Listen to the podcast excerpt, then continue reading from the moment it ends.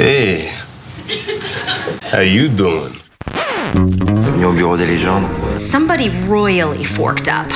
Un épisode et j'arrête Dracaris. Une émission présentée par l'ACS, C'est pas toi qui pars, c'est moi qui te vire. l'association des critiques de séries en partenariat avec Beta Série, la radio. These violent delights have violent ends. Salut à toutes et à tous et bienvenue dans ce nouvel épisode d'un épisode et j'arrête, le podcast de l'ACS, l'Association française des critiques de séries, en partenariat avec Beta Série. Cette semaine, on vous propose un épisode qui sent bon la citrouille et les feuilles mortes. Bref, un épisode parfait pour vous mettre dans l'ambiance d'Halloween, puisqu'on va explorer la filmographie de Mike Flanagan. The Haunting of Hill House, The Haunting of Bly Manor, Sermon de minuit, The Midnight Club. En quelques années, ces séries Netflix sont devenues un vrai rendez-vous que l'on attend à chaque Halloween. Dans ce numéro, on va débriefer Midnight Club, la dernière en date, sortie sur Netflix il y a quelques semaines, et on va essayer de comprendre ce qui fait de Mike Flanagan un incontournable de la série d'horreur. Je m'appelle Anaïs Bordage des podcasts Ami et PIC TV, et je suis en compagnie de Norine Raja de Vanity Fair. Salut Norine. Salut. Ilan Ferry, journaliste pour Lire Magazine Littéraire. Salut Ilan. Salut. Et Marine Perrault, journaliste indépendante. Salut Marine.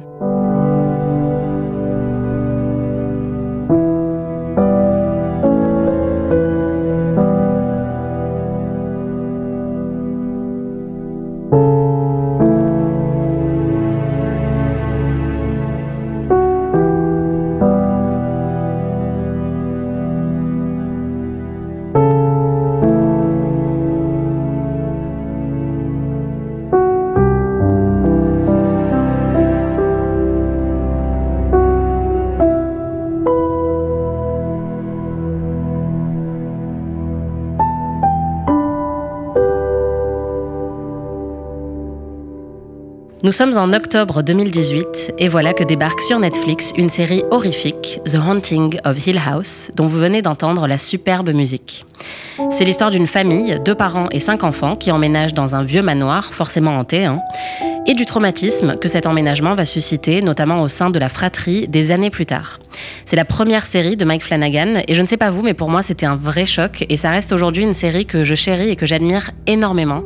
Qu'est-ce que vous en avez pensé à l'époque? Marine, je crois que ça t'avait particulièrement plu. Euh, C'était un choc, une claque, une révélation, que dis-je, un chef-d'œuvre. Euh, ça a été vraiment, euh, non, ça a été vraiment quelque chose qui m'a énormément plu à l'époque. Et c'est depuis dans le top 10 de mes pré- séries préférées de, de tous les temps. Non seulement parce que c'est une œuvre superbement réalisée, interprétée, écrite, mais c'est la série qui m'a fait réaliser que le genre de l'horreur pouvait être utilisé pour autre chose que faire simplement peur euh, gratuitement. Euh, Je m'étais jamais vraiment exposée à une œuvre qui utilisait le genre comme ça avant, et euh, la charge émotionnelle de la série m'a beaucoup surpris et beaucoup plu. On parle euh, beaucoup de horreur émotionnelle quand on parle de Mike Flanagan. C'est un peu ce qu'il décrit le mieux, puisque effectivement, on pleure autant qu'on a peur dans beaucoup de ses séries. Norine, t'en avais pensé quoi, toi, à l'époque? Alors moi, c'est drôle, j'ai, je connaissais pas du tout Mike Flanagan avant euh, d'avoir regardé cette série et j'y suis allée sans trop d'attente puisque je trouvais que le coup de la maison hantée c'était un peu déjà vu et voilà, c'est toujours agréable mais je m'attendais pas à, à quelque chose de fou et en fait j'ai été complètement bluffée, je crois dès le premier épisode, euh, rien que par la mise en scène, c'est-à-dire que j'étais absolument terrifiée. Alors je suis quand même une plutôt une grande fan d'horreur, donc je suis assez habituée. Je trouve qu'il arrive très bien à jouer sur ces peurs un peu enfantines, qu'est-ce qui se cache sous le lit. euh, euh, tous les jumpscares fonctionnent vraiment bien. Euh, et même en fait, quand on regarde, euh, je, je me souviens, c'est Vulture qui avait fait un papier là-dessus, où quand on regarde certains plans, il y a des choses qui nous échappent au premier visionnage, mais qui sont évidents ensuite. Et euh, oui, et puis après, c'est très fort émotionnellement euh, sur tous les thèmes que ça évoque, le deuil, la famille et tout ça, quoi. Ouais, tu parles des fantômes cachés, euh, oui, je pense. ça euh, me ouais. terrifie, ça. Ouais, moi aussi. Et j'avais trouvé ça génial comme trouvaille parce que c'est vrai qu'on le voit pas dans beaucoup d'œuvres d'horreur en fait. Et c'est pas des jumpscares, c'est vraiment juste euh, des plans qui sont fixes. Et hum, moi, ça me faisait sursauter au moment où je les repérais alors que la réalisation mettait pas du tout l'accent sur ces, sur ces fantômes cachés qui étaient toujours un petit peu euh, dans un coin de l'écran. Et j'avais trouvé ça euh, vraiment super. Ilan, toi, Hill House, t'étais conquis aussi? Ah ouais, totalement. Moi, j'abonde avec tout ce qui, est, ce qui a été dit. C'est vrai que quand j'ai vu euh, of Hill House, c'est la première fois que j'ai ressenti, une, enfin, qu'une série a réussi à véritablement me faire peur, tout en m'émouvant dans les moments les plus inattendus. Euh, Il y, a- y quelque chose dans l'histoire de cette famille, de ces démons au sens propre comme au sens figuré qui m'a véritablement touché. Et puis il y a quelque chose aussi de l'ordre de la peur au sens le plus viscéral du, terme. Euh, je pense justement à cet épisode où on voit un des frères Luc qui est poursuivi euh, par, un démon qui le, poursuit à, chaque fois. Et là, on ressent, on ressent sa peur. Et je trouvais que justement, prendre à la fois les codes du, du cinéma d'horreur un peu à l'américaine, reprendre cette efficacité très américaine du cinéma d'horreur et le mixer à quelque chose de l'ordre de l'intimiste, de l'horreur intimiste qu'on retrouve aussi dans le cinéma japonais, par exemple, était mm. quelque chose d'assez euh, d'assez malin. Oui, c'est ça, le fait qu'on soit triste parfois pour certains fantômes, euh, ça c'est assez fort aussi, de pas les montrer juste comme des figures terrifiantes, mais vraiment comme des, des personnages dont on découvre l'identité au fil de la série et on se rend compte qu'on a énormément de peine pour eux. Euh, ce qui est intéressant, c'est qu'après Hill House, donc il y a eu un autre The Haunting, qui était Bly Manor, et Flanagan est resté sur une formule très proche avant de ensuite passer à autre chose avec euh, Midnight Mass. Comment on fait pour euh, toujours reconnaître la marque de fabrique de Flanagan? Parce qu'il y a quand même un fil conducteur très fort entre toutes ces séries, même quand elles se ressemblent pas. Noreen euh, Pour moi, bah, déjà, euh, ce qu'on retrouve dans ces, deux séries, plus qu'on retrouvera dans The Midnight Club, c'est déjà le lieu, le lieu, la maison. Euh, je trouve qu'il y a toujours des recherches formelles. Dans Hill House, il y avait cet épisode sur qui était en plan séquence, qui était très très fort. et puis, c'est toujours des personnages hyper hyper étoffés en fait. Et, ça, ça, fait qu'on dépasse juste l'idée de regarder une série pour se faire peur. c'est, pour moi, c'est vraiment sa marque de fabrique. Après, il y a effectivement toujours un cast un peu à l'identique ou qui revient. Euh, il adore les monologues. il a des, quelques petites obsessions comme ça. Marine, euh, comment on identifie le style Flanagan? Bah, pour moi, c'est d'abord dans les thématiques qu'il aborde, euh, comme on l'a mentionné, c'est son, rapport à la famille, au deuil, ses questionnements sur la nature de l'être humain, sur les peurs et sur, la question de la mort. et sa façon d'écrire les personnages aussi, parce qu'ils sont, ils sont, c'est facile de s'identifier à eux et on est vraiment, on, s'attache vite à, ces personnages parce qu'ils sont vraiment bien écrits et vraiment bien développés.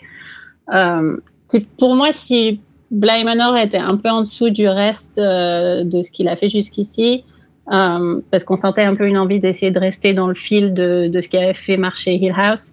après, avec Midnight, Pass, il, est vraiment, il est vraiment parti sur quelque chose qui, qui l'intéressait et dont le sujet de des peurs liées au catholicisme parce que c'est quelqu'un qui a été élevé euh, d'une éducation catholique et ça lui a ça l'a marqué. Et il y a beaucoup de choses issues de cette euh, religion qui l'ont qui, qui l'ont effrayé quand il était enfant des questions de démons de, de diables etc et je trouve que c'est quelque chose qu'il exporte beaucoup dans son œuvre aussi ces questions là oui, d'ailleurs, dans The Midnight Club, il y a aussi euh, des questions de religion. Et c'est vrai que bah, quand on parle de mort, qui est un thème euh, assez fort dans le, dans le genre de l'horreur, euh, éviter la religion, ce serait un petit peu absurde. Et c'est vrai qu'avec Midnight Mass ou Les Sermons de minuit, moi, j'avais l'impression d'avoir jamais vu une telle réflexion dans ce genre-là sur la religion et un peu toutes les ambivalences de la religion. mais c'est vrai que moi, j'ai beaucoup aimé Midnight Mass. je dirais que pour l'instant, The Midnight Club euh, c'est celui que j'aime euh, le moins. Euh, mais bon, on va, on va pouvoir en débattre après. Ilan, si tu devais garder peut-être un élément flanaganisque, qu'est-ce que, à quoi tu le résumerais? Je pense que Flanagan, c'est un, réalisateur que je rapprocherais beaucoup de Stephen King. Je trouve que c'est le, cinéaste qui a réussi à mieux comprendre cet auteur. Il y a beaucoup de passerelles entre, ces, deux-là. D'ailleurs, Flanagan a réalisé euh, deux adaptations de, King, qui étaient Jessie avec euh, Carla Gugino, qui était sur, Netflix, et euh, Doctor Sleep, la suite, entre guillemets, de, de, de, Shining. Il y a ce rapport aussi à l'addiction que je trouve extrêmement intéressant dans les thématiques qu'il explore. On parlait tout à l'heure aussi de, de, tristesse et de mélancolie. Il y a cette mélancolie qui, qui fait qu'on reconnaît une, œuvre de, une œuvre de Flanagan. C'est toute cette réflexion, toute cette tristesse, euh, voilà, sur les démons intérieurs, les démons extérieurs qui font écho aux démons intérieurs des, des personnages. Et ça renvoie aussi énormément, comme je disais, à, Stephen King. Donc c'est peut-être le plus kingesque des, des auteurs. Ouais, c'est vrai, t'as pas tort. Et c'est vrai que les monologues, euh, tu le disais, Norine, c'est une grosse, grosse marque de fabrique quand même. Dans Sermon de minuit, il y en avait tellement. Euh... Ce qui a rebuté certaines personnes d'ailleurs. Ouais. Je pense que c'est ce qui a sorti les gens peut-être de, de, Midnight Mass, alors que moi je trouve que justement c'est un exercice tellement compliqué, un exercice d'éloquence fou euh, que moi j'admire vraiment quoi. C'est, euh, je trouve que ça participe aussi et au thème de la série et à cette ambiance d'horreur un peu insinueuse, de d'horreur un peu folklorique en fait aussi avec cette communauté recluse et tout. Et moi c'est un genre que j'aime beaucoup aussi. Donc oui, puisqu'on n'a pas précisé, mais Serment de minuit, si vous ne l'avez pas vu, ça se passe sur une petite île et c'est l'histoire d'un jeune homme qui revient après avoir été emprisonné suite à un accident de la route qui a causé la mort d'une jeune fille. il revient chez ses parents et il, se passe des choses un petit peu étranges sur cette île avec un prêtre aussi, un nouveau prêtre qui arrive ou un pasteur, il me semble, qui est très intrigant, très charismatique. Et, et ouais, moi j'avais vraiment été mais complètement scotché par cette série et par ces monologues où effectivement parfois c'est juste un plan très simple qui dure, qui dure, qui dure et on est complètement absorbé par les paroles de, l'acteur et c'est vrai que c'est pas facile de faire ça. Mais c'est surtout que, alors à part euh, Hill House et Bay Manor qui se ressemblent un petit peu quand même, euh, je trouve qu'il a quand même une façon de se renouveler euh, qui, euh, qui est assez fascinante. Quoi. Ouais, Complètement. Bah, D'ailleurs, est-ce qu'il y a parmi vous des amateurs du cinéma de Flanagan? Parce qu'il est aussi cinéaste, il a fait pas mal de films d'horreur. Moi, honnêtement, j'aime quasiment tous ces films d'horreur. je crois que justement, Docteur... Docteur Sleep, c'est celui que j'ai le moins aimé. Euh, mais sinon, euh, il y a Hush euh, ou Sans un bruit, qui est un, un, home invasion qui est vraiment super. Il y a même Ouija Origin que j'avais trouvé vraiment bien. Enfin, je trouve qu'il est bon, même dans les films au concept le plus basique, pour mettre énormément d'humanité euh, et développer les personnages et vraiment très très bien les écrire euh, de, de, sorte que, enfin même en 10 minutes, je m'attache immédiatement aux personnages et il y a des séries qui n'arrivent pas à faire ça en, en 8 épisodes. Quoi. Marine, toi, t'aimes bien le, cinéma de Flanagan? Euh, oui, alors j'en ai pas vu énormément, mais de ce que j'ai, de ce que j'ai vu Hush, j'ai vu Doctor Sleep, j'ai vu Gerald's Game sur Netflix.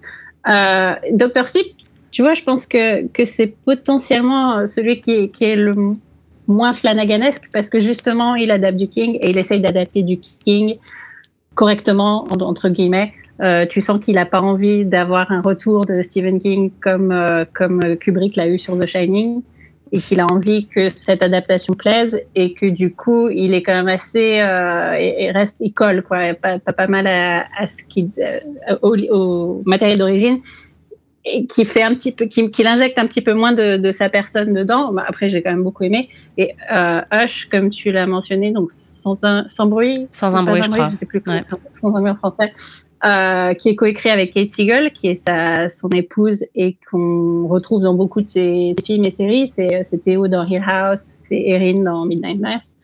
Euh, j'ai trouvé ça très très bien parce que euh, parce qu'encore une fois voilà c'est pas c'est pas un film d'horreur typique c'est vraiment quelque chose d'unique. En plus il y a très très très peu de dialogue parce que l'héroïne est, est sourde et muette donc tout se passe vraiment dans le jeu des acteurs dans la mise en scène. Et, euh, et c'est ouais c'est quelque chose qui est euh, qui est unique et qui est qui est typique de Flanagan pour le coup Moi j'adore les Home Invasion et celui-là c'est vraiment un de mes préférés euh, dans les plus modernes. J'ai un petit bémol justement sur le Flanagan cinématographique. Vrai que moi j'avais découvert avec Ouija 2.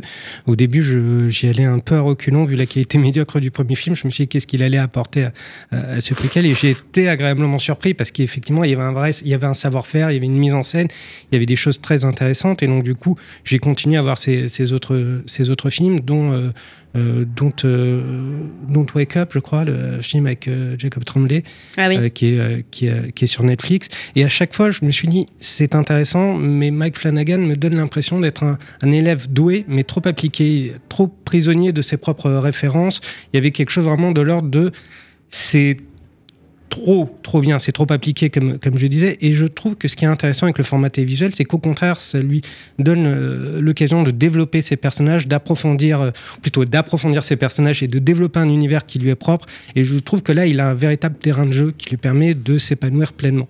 Ouais, je suis d'accord. Je trouve que le style de Flanagan se prête très, très, très, très bien à, la télé, même si euh, j'aime beaucoup ses films parce que euh, la profondeur émotionnelle qu'il arrive à atteindre à chaque fois, on ne peut l'atteindre qu'en passant des heures et des heures avec ses personnages. Et en plus, il est toujours très bon pour créer des petits twists euh, dans ses séries qui sont des twists émotionnels aussi, qui vont vraiment nous donner encore plus envie de nous vider de nos larmes. Et ça, je trouve qu'il le fait très bien en série parce que le temps permet d'arriver de manière manière beaucoup plus maligne à ce genre de conclusion et de, de, spectacle émotionnel dans, dans, la deuxième partie de ces séries. Je sais pas ce que vous en pensez. oui, moi aussi je suis d'accord. Je trouve que c'est c'est vraiment le format qui lui convient le mieux parce qu'en termes d'écriture, enfin je trouve que ces séries sont assez incroyables. Et puis c'est là qu'il peut tester des choses aussi. Et ces références sont tellement multiples que je trouve que le format cinéma le contraint tout de suite en fait. Hmm. Marine?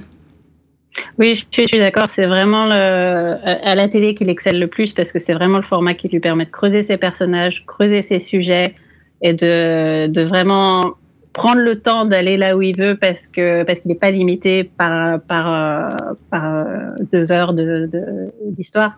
il peut vraiment étaler ça. Euh, et, on le voit aussi avec, euh, on en avec Midnight Club, où, la télé, ça lui permet aussi de jouer avec plein de choses. Et dans Midnight Club, il a l'occasion de tester euh, plusieurs genres, de tester plusieurs, euh, plusieurs formats et de vraiment pousser sa créativité plus qu'au cinéma. Oui, c'est ça. D'ailleurs, il a joué avec les formats euh, des euh, The Haunting. Ce qui est intéressant avec le format épisodique, c'est qu'il va parfois faire des épisodes one-off, ce qui est devenu une tendance euh, assez répandue dans le monde des séries, où un épisode va être situé à une autre époque, ou va utiliser une, une, unité de temps ou de lieu différente, et aussi un style différent. On avait ce fameux épisode en noir et blanc. il me semble que c'était dans Bly Manor. Et ça, je trouve que c'est très très bien, effectivement, dans les séries qui puissent se permettre de faire des petits pas de côté. Euh, c'est une liberté qu'on va peut-être moins avoir euh, au cinéma. Et là, lui, il en profite pour, euh, comme tu le dis, Marine, jouer avec plein de genres, plein de formats. Et alors, c'est vrai que Midnight Club, là, c'est le festival, puisque c'est un peu le principe de, de la série, c'est de faire un inventaire de tous les genres de storytelling, de narration possible, et de montrer un peu le pouvoir de la narration, le pouvoir un peu réparateur pour les personnes qui racontent ces histoires. D'ailleurs, bah, on va tout de suite écouter un petit extrait de, de The Midnight Club.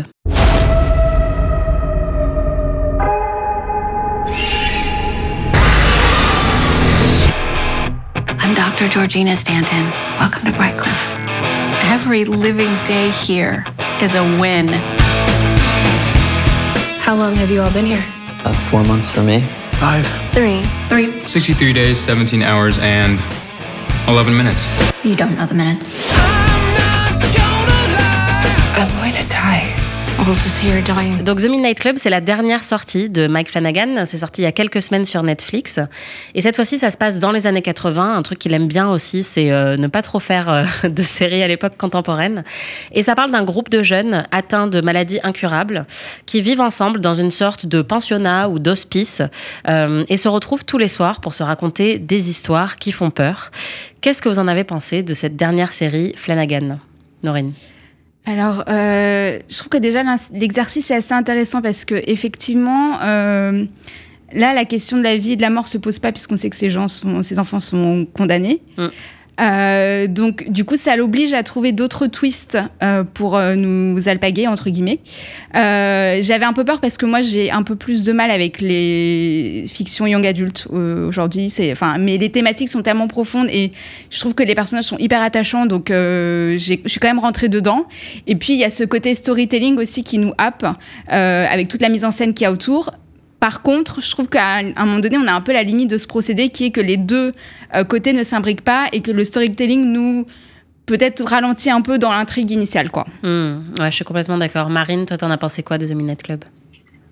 Globalement, j'ai bien aimé. Euh, j'ai trouvé que, les, comme, comme l'a dit Norine, les personnages sont attachants. Euh, et le fait que chaque épisode a des sous-intrigues racontées par ces personnages, c'est plutôt intéressant parce que ça permet aussi dans de nous apprendre des choses sur eux sans que qu'on ait des, masses d'exposition sur leur passé ou des choses comme ça. Leur euh, leur bagage passe dans euh, dans ces histoires qu'ils racontent parce que puisque ça vient de leur imaginaire, euh, etc. Mais du coup, ça, comme on l'a dit, ça permet de varier les genres, d'explorer les personnages autrement. J'ai eu aussi un petit peu peur du côté young adult, mais après, au final, parce, parce que ce que j'avais peur, ce qui me manquerait, ça serait ces personnages adultes qu'on voit euh, habituellement dans le travail de Flanagan qui ont des problèmes d'adultes et, un passé qui, pèse sur eux. Et là, en fait, c'est intéressant parce qu'on a l'inverse, on a le poids d'un futur qui n'arrivera pas, qui pèse sur ces, jeunes. Et au final, ça les rend très adultes parce qu'ils se retrouvent à devoir vivre une vie accélérée en fait parce qu'ils savent que ça va se terminer bientôt. Donc j'ai trouvé qu'au final, le côté young adult était pas gênant. Ilan, tu valides euh, Midnight Club? Alors moi je suis très embêté comme euh, j'aime beaucoup Flanagan mais là là sur ce coup-là j'ai été un peu je me suis senti laissé sur le sur le bord de la route. Dans le sens où j'ai trouvé que le procédé qui était qui était utilisé la narration à l'intérieur de la narration, pour moi, cassait tout et nous éloignait de ce qui faisait, pour moi, le cœur de la série, comme ce qui fait le cœur de toutes les séries de Flanagan, à mes yeux, qui sont les personnages, qui est le nœud émotionnel de, de, de, tous, ces, de tous ces récits. Et là, j'ai pas réussi à me, ni à me raccrocher aux, personnages, ni à me raccrocher à la, narration. J'ai trouvé le procédé trop artificiel. Je voyais les ficelles derrière, je, je voyais à quoi ça se raccrochait, et l'allégorie me paraissait lourdingue. Et donc, du coup, je me suis senti très étranger à ce qui, à ce qui se passait. Et j'en suis vraiment désolé. C'est surtout qu'en fait, dès qu'on dépasse un peu ce ce discours sur la puissance du storytelling, qu'est-ce qu'il y a derrière quoi En fait, au début, c'est un petit intermède sympa à la fin et on est un peu curieux de savoir quelles sont les histoires qui vont être racontées. Et puis vite, ça devient un peu répétitif aussi, je trouve. Bah, c'est ça. Moi, je, je l'avoue, je suis un peu comme Ilan, je suis très déçue d'avoir été déçue par euh, The Midnight Club. euh, J'avais peur du côté young adult, mais vous vous expliquez très bien pourquoi finalement c'est peut-être pas trop ça le problème. Mais euh, pareil, moi j'avais un problème avec euh, la double narration, puisqu'en fait à chaque épisode, donc on voit un peu la progression de ces, jeunes adultes euh, dans l'hospice et on voit aussi pendant euh, généralement une moitié d'épisode l'histoire qui raconte et qui est mise en scène. Et c'est les mêmes acteurs qui jouent euh, ces, personnages fictifs dans l'histoire. Et c'est vrai qu'il aime bien les histoires dans les histoires Flanagan, mais là, moi, je, en fait, je trouvais que les histoires dans l'histoire n'étaient pas très bonnes. J'avais honnêtement du mal dès le départ. La première, bah, je crois que c'est Anya et son histoire de danseuse un peu à la Black Swan. Enfin, j'ai trouvé que beaucoup, beaucoup de ces histoires euh, me semblaient déjà vues, euh, me semblaient euh, clairement artificielles et ça fait partie du, du, projet, je pense, puisque par exemple, ils ont tous des mauvaises perruques. Enfin, Mike Flanagan attire délibérément l'attention sur le fait que c'est une histoire et que c'est de la fiction, mais donc il nous laisse un peu en dehors, puisque moi, j'arrivais pas à être absorbée, j'arrivais rarement à rentrer vraiment dans ces histoires, dans l'histoire, à part peut-être celle de de euh, la jeune fille qui, qui prend sa voiture euh, toute seule et qui roule longtemps euh, sur la route et on se rend compte qu'en fait c'est une allégorie pour le suicide. Euh, ça j'ai trouvé que c'était vraiment une très très belle histoire et ça m'a beaucoup touchée. Il y a quand même deux ou trois moments où j'ai pleuré parce que on est obligé avec Flanagan. Mais honnêtement, ouais, je dois avouer que j'étais pas 100% convaincue. Je trouve que la, le récit marche pas toujours très bien. Et euh, contrairement à, à vous, euh, Marine et, et Norine, moi je trouve que les personnages sont pas très attachants. Enfin, notamment Anya, moi j'ai besoin qu'on parle d'elle, moi je l'ai trouvée insupportable. euh, je suis vraiment désolée pour ce personnage fictif, mais euh, c'est une, une, jeune, une jeune femme qui est un peu tout le temps censée être le comic relief, euh, qui a un accent écossais très prononcé. Et euh, c'est juste ça en fait, son personnage, c'est qu'elle dit des gros mots et qu'elle est tout le temps énervée, tout le temps blasée. Et on lui donne un tout petit peu de profondeur pendant peut-être trois minutes dans la série. Et sinon, euh, elle est juste là pour, euh, je sais pas, honnêtement, c'était limite euh, des bruits de prout, quoi. Enfin, je sais pas ce que vous en pensez, mais moi, Anya, j'ai été hyper déçue par ce personnage que j'ai trouvé vraiment euh, plat, quoi. Ah, je, je, suis d'accord. Ça fait partie des choses que je reproche à, à la série, c'est que pour la première fois, on a l'impression que Mac Flanagan cède à des archétypes, et je trouve ça assez dommage. C'est comme s'il n'était pas si à l'aise que ça avec le genre du, du young adulte et qu'il devait prendre des, euh, figures qu'on qu qu connaît, mais sans sans un peu, on va pas dire les torturer, mais sans, euh, sans jouer avec, euh, avec ces figures-là. Il, redevient le Flanagan un peu, un peu appliqué, le, bon élève. Et du coup, effectivement, émotionnellement, ça nous laisse, ça nous laisse un peu de marbre, alors que moi, Midnight Mass, c'est une série qui m'a bouleversé au-delà de ce que je pensais. Ouais, mais ce qui est fou en plus, c'est qu'il écrit très bien les personnages d'enfants. Euh, pour le coup, dans The Haunting, les deux premières séries, les enfants étaient exceptionnels à chaque fois. Euh, mais là, ouais, c'est peut-être la tranche d'âge qui lui correspond pas trop. Euh. C'est vrai qu'il y a un petit côté Breakfast Club, euh, effectivement, sur les archétypes. Je te rejoins là-dessus. Ouais, complètement. Marine, t'en penses quoi, toi? Je pense qu'il y a aussi. euh, parce que sur The Midnight Club, il faut aussi qu'on n'oublie pas qu'il n'est pas tout seul. Il est avec Léa Fong, qui est, est sa co-créatrice, co-showrunner. Donc, je pense qu'il y a aussi un travail euh, qui est qu'il n'est pas du coup complètement en commande. Donc, il y a aussi des sûrement des concessions qui doivent être faites sur certaines choses. Il y a aussi le fait qu'il adapte Christopher Pike et qui doit, dont il est fan depuis l'enfance et à mon avis, il essaye aussi, comme un peu il a fait avec Dr. Sip, où il essaye vraiment de, de coller à, à l'univers de, de, son, de son mentor, entre guillemets, parce que c'est, c'est Pike qui lui a donné envie de, de, d'être un storyteller de genre. Euh, donc je pense que c'est des choses qui l'handicapent un peu et qui l'empêchent de, de d'être plus dans son élément. Euh, je te rejoins quand même sur Anya, c'est vrai qu'elle est assez, euh, elle est assez insupportable par moment. Mais bizarrement, c'est pas elle qui m'a le plus agacée, c'est l'héroïne, dont le nom m'échappe. Euh. Mon nom m'échappe là de suite. Voilà, Ilanka, que j'ai trouvé assommante par moment, où elle est toujours dans le convaincue de, de, de, de ce qu'elle doit faire, mais on a du mal à vraiment la soutenir et, et euh, c'est pas la c'est pas le personnage qui m'a c'est plus les euh, Spence, tu vois, les, les, personnages un peu à côté en retrait qui m'ont plus intéressé que, l'héroïne. Je pense aussi que le casting joue beaucoup. Moi, c'est la première fois que je vois une série de Flanagan où j'ai vraiment des doutes sur euh, les, les, compétences du casting. Et pour Ilonka ou Anya euh, ou d'autres personnages, moi, je trouvais que c'était vraiment euh, à cause du choix d'actrices euh, que qu'elles étaient peut-être limitées. Je pense que l'écriture des personnages était limitée aussi, qu'elles n'ont pas énormément de nuances euh, et que les actrices n'étaient pas particulièrement bonnes pour rajouter un petit peu plus de profondeur à ces personnages-là. Et il y en a beaucoup, en fait, dans le lot que j'ai trouvé euh, pas très convaincant, alors que d'habitude, euh, le casting est impeccable dans ces séries. Donc euh, voilà, c'est peut-être un raté de ce côté-là. Après, bon, bah, c'est vrai que si on est, aucun de nous n'est très sensible aux young adultes à la base, donc ça doit peut-être un petit peu jouer. Et puis c'est très dur d'écrire un personnage d'ado, justement. Enfin, les ados sont souvent très agaçants dans les séries. donc c'était un challenge particulièrement compliqué à relever, j'imagine, pour les rendre un petit peu plus intéressants. Et puis après, c'est intéressant ce que dit Marine sur le fait que c'était peut-être une série dans laquelle il était moins impliqué, puisque on est tous les quatre, je pense qu'une des séries qu'on a préférées, c'est Midnight Mass, et c'est sa série la plus personnelle. En fait, c'est un projet qui mène depuis des années. Il a un peu abandonné Bly Manor pour se mettre là-dessus, et du coup, c'est peut-être le là qui est l'essence de Flanagan et qui fait que on la retrouve peut-être pas dans d'autres choses, quoi. Ouais, complètement.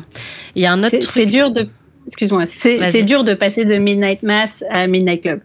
On est quand même sur un changement de ton radical, une ambiance complètement différente. Et voilà, on passe, comme tu dis, d'un sujet qui lui tient énormément à cœur. Enfin, on a mentionné Hush tout à l'heure.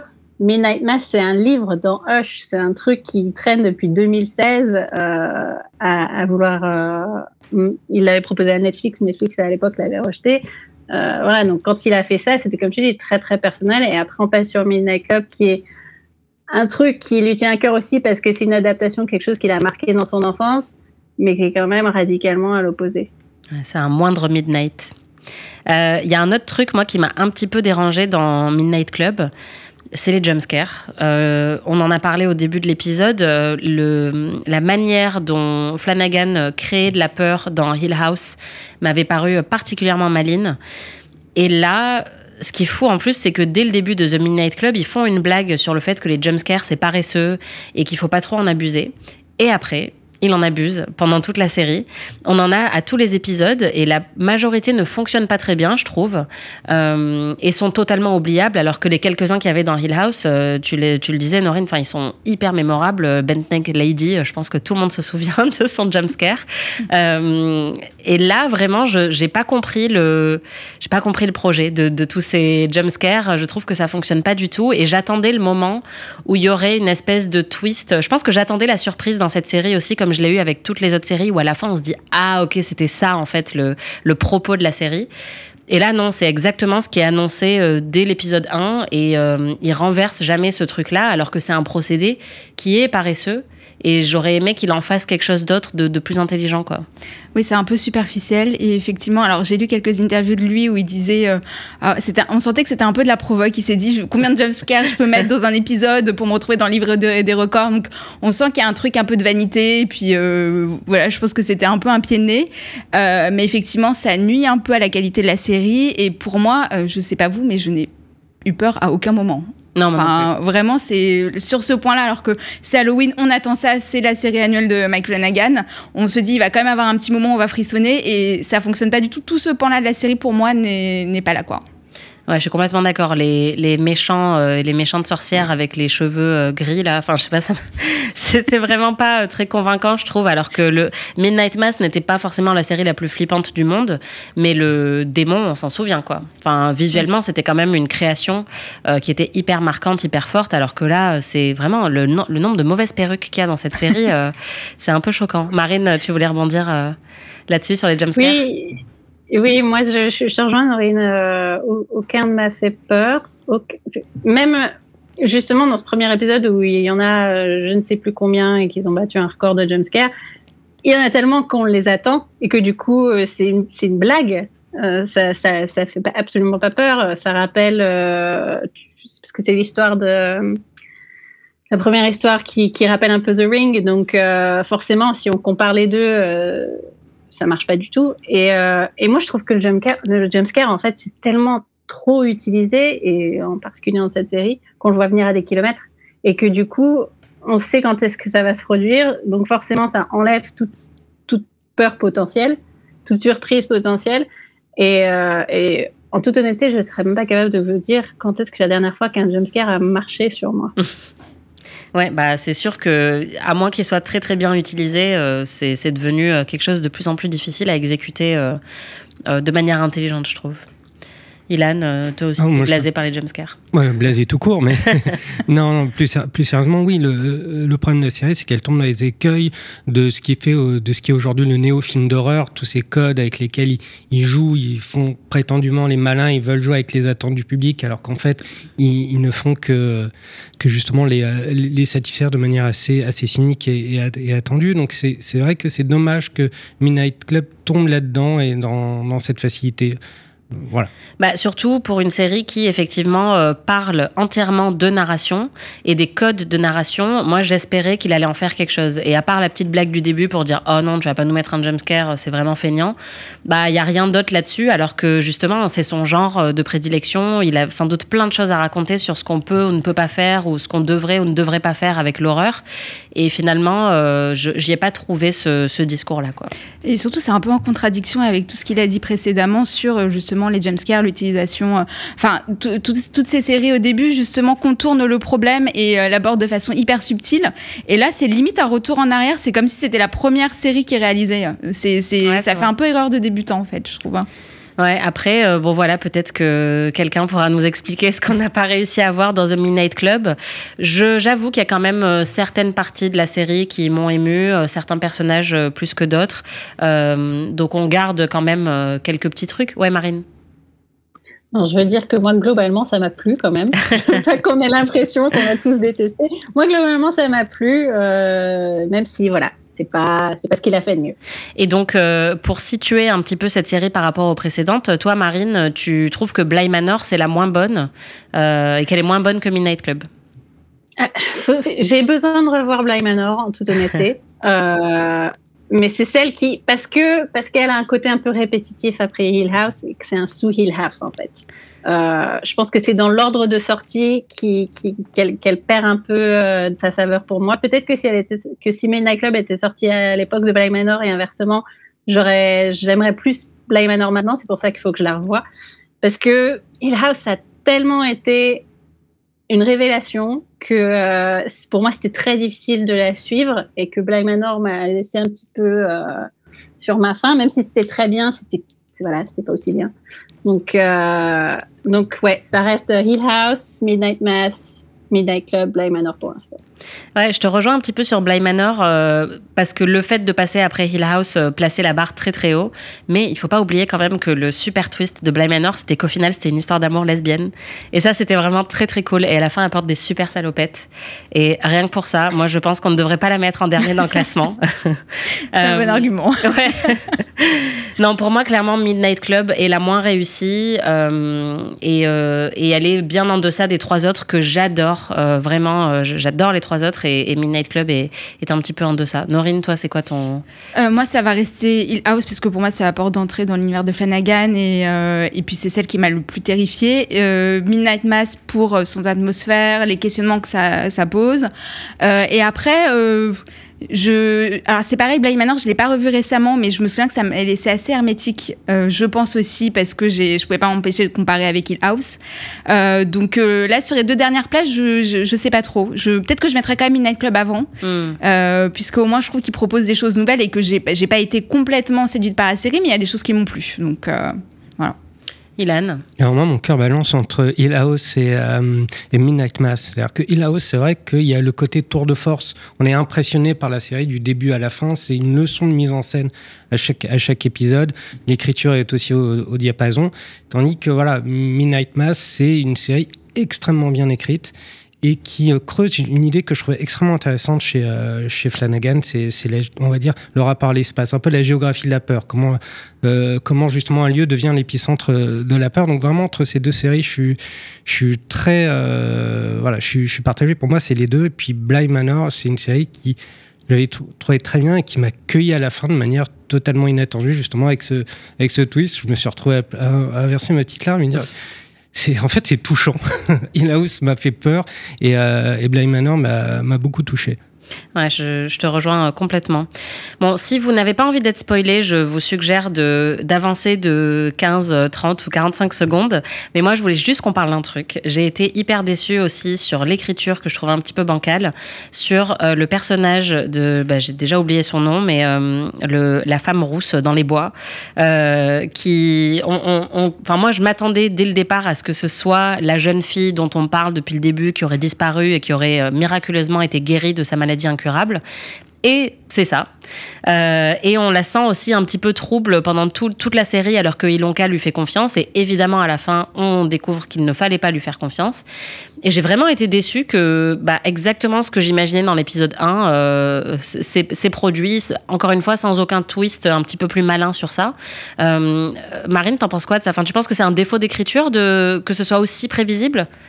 Ou je suis à côté de la plaque? Euh, Non, non bah, deux choses. Je pense qu'il y a quelque chose qui joue contre Flanagan parfois, c'est son choix de casting. Et à force de reprendre les mêmes acteurs, on les voit souvent et on sent les rôles qui, qui ont une importance du fait de qui les joue. Donc cette actrice, dont pareil, j'oublie les noms, je, ne connais plus aucun nom aujourd'hui, mais euh, cette actrice dans ce rôle de la, la naturopathe, euh, on sent dès le début, oui, qu'évidemment c'est elle. En plus, ah, pardon, mais euh, quand on nous présente une jeune fille rousse et qu'après on voit une adulte rousse, des roues, il n'y en a pas 50, on a compris, c'est assez téléphoné. Mais euh, après, je dirais pas que c'est totalement raté, parce qu'il y a quand même un petit twist à la fin, à la toute, toute, toute fin, avec la révélation autour de euh, la, médecin qui s'occupe d'eux euh, dans l'hospice, qui a, a priori a, on ne sait pas trop quel passé euh, obscur avec cette histoire de, de secte, etc. Donc, euh, je pense que c'est potentiellement un- une fausse piste Hmm. et qu'on apprendrait plus tard qu'en fait euh, c'est lié à autre chose. Et c'est ce qui fait pour moi une des réussites de, enfin des réussites. Non, une des choses qui me plaît le plus dans Midnight Club, c'est son potentiel sur le long terme en fait. Parce que c'est la première série de Flanagan qui n'est pas une mini-série, qui a un potentiel de continuer. Lui, il l'a conçu comme ça. Euh, après, est-ce qu'il sera encore aux manettes euh, si ça continue On ne sait pas. Mais, euh, mais ça peut être sur plusieurs saisons avec du, renouvellement, de casting dans la mesure où certains personnages sont condamnés à mourir quand même. mais, mais voilà, c'est une fin ouverte. Et, et si ils peuvent continuer, ça serait intéressant de voir si justement cette, cette fin un petit peu euh, étrangement euh, prévisible se révèle en fait pas si prévisible que ça par la suite. Hmm. Norine, s'il y a une saison 2, tu, tu rempiles Euh, je pense, oui. Je, je me dis ça va être peut-être être un renouveau. Je, je lui, je lui donnerai une deuxième chance, effectivement. Ouais. Ouais, Ilan? Pareil, il faut. Bon, bah, on est quand même plutôt indulgent au final. On est quand même prêt à, à pardonner les petites erreurs de Flanagan parce qu'on l'aime quand même beaucoup, ce Mike.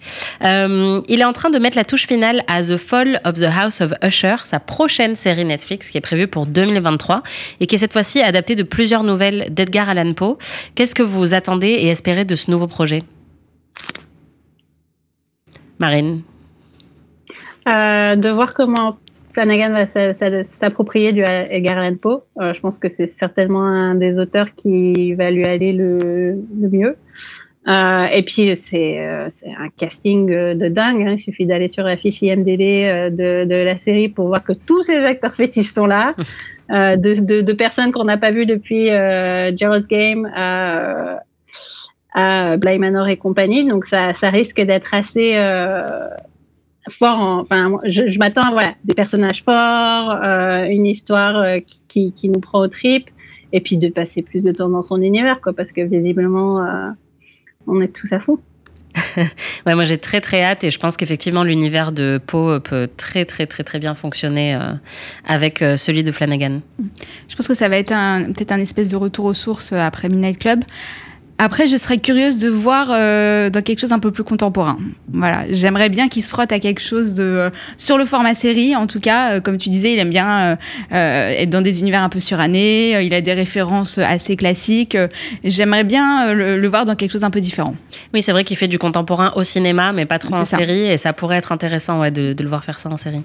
Et toi, Ilan, tu es impatient euh, Bah, pour cette quand, nouvelle série? quand, quand je vois comment ce qu'il a fait avec Bly Manor, qui est une adaptation officieuse du Tour des Crocs d'Henry James, je, je peux qu'être enthousiaste à, l'idée qui s'occupe, euh, qui s'attaque à, Edgar Allan Poe. Puis je pense qu'il il a une véritable compréhension de ce qu'est le gothique, de ce qu'est l'horreur gothique. Avec Poe, ils se rejoignent, je pense aussi sur cette vision assez euh, presque mél- mélancolique, presque romantique de, la mort. Donc il y a, beaucoup de choses qui, je pense, euh, il y a beaucoup d'atomes crochés entre ces deux-là. Et je pense que Flanagan, s'il y a bien un auteur qui peut s'attaquer à Poe, c'est Flanagan. Moi, je suis bien d'accord. Bah, on attend avec impatience de découvrir tout ce que Mike Flanagan va, va nous offrir euh, pour ses prochains Halloween. Je pense qu'on a encore de, de belles années devant nous. C'est le rendez-vous annuel. Ouais, c'est ça. rendez-vous dans un an. Avant, c'était Ryan Murphy, maintenant, c'est Mike Flanagan. Et c'est le moment de la carte blanche. La carte blanche de l'ACS. C'est le moment du coup de cœur ou du coup de gueule de ce numéro. Et aujourd'hui, c'est Marine Perrault qui s'y colle. Alors, Marine, de quoi vas-tu nous parler? Alors aujourd'hui, je me pose une question. Et c'est y a-t-il un docteur pour sauver Doctor Who? Parce que cette semaine, j'ai pu regarder sur la BBC le dernier épisode de la saison 13 de Doctor Who. Et dernièrement, la série, c'est quand même globalement un peu n'importe quoi. Depuis que Chris Chibnall a pris les commandes de Doctor Who en 2018, en fait, la série est plutôt bof. C'est pourtant pas un showrunner de pacotille parce qu'il a entre autres fait euh, Broadchurch avant. Et puis c'est un grand fan de toujours de Doctor Who, mais voilà, depuis qu'il est aux manettes du Tardis, euh, la série a perdu de, sa superbe. Les scénarios des épisodes sont plats, on fait n'importe quoi avec la mythologie de la série, et les personnages, hein, autant le Docteur que ses compagnons, sont creux. C'est bien dommage parce que l'ère de Christian Knowles, c'est aussi celle de Jodie Whittaker, qui est la 13e Docteur et première femme à interpréter le rôle. Mais malheureusement, elle restera peut-être dans les esprits comme étant l'incarnation la plus oubliable du Docteur, parce que ses aventures, elles ont été quand même assez insipides.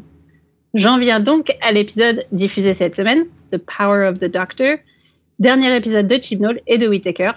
C'est narrativement n'importe quoi, ça fait du fan service à l'appel, et surtout, le départ de Whittaker est dénué de toute émotion, alors qu'en principe, quand un docteur s'en va, ça fait, ça fait quelque chose. Alors, y a-t-il un docteur pour sauver Doctor Who? Je pense que oui. Euh, et c'est Russell T. Davis, qui était le showrunner des saisons 1 à 4 de la série et qui va reprendre le flambeau de Chibnall à partir de 2023, novembre 2023, pour célébrer les 60 ans de Doctor Who. On sait déjà que ça sera un grand événement avec le retour d'acteurs chéris par les fans de la série, dont David Tennant et Catherine Tate. Et on espère que ça va remettre la série sur la bonne voie. Et au terme de cet anniversaire, on aura un nouveau docteur, interprété par Nkuti Gatwa, connu euh, pour le rôle d'Eric dans Sex Education.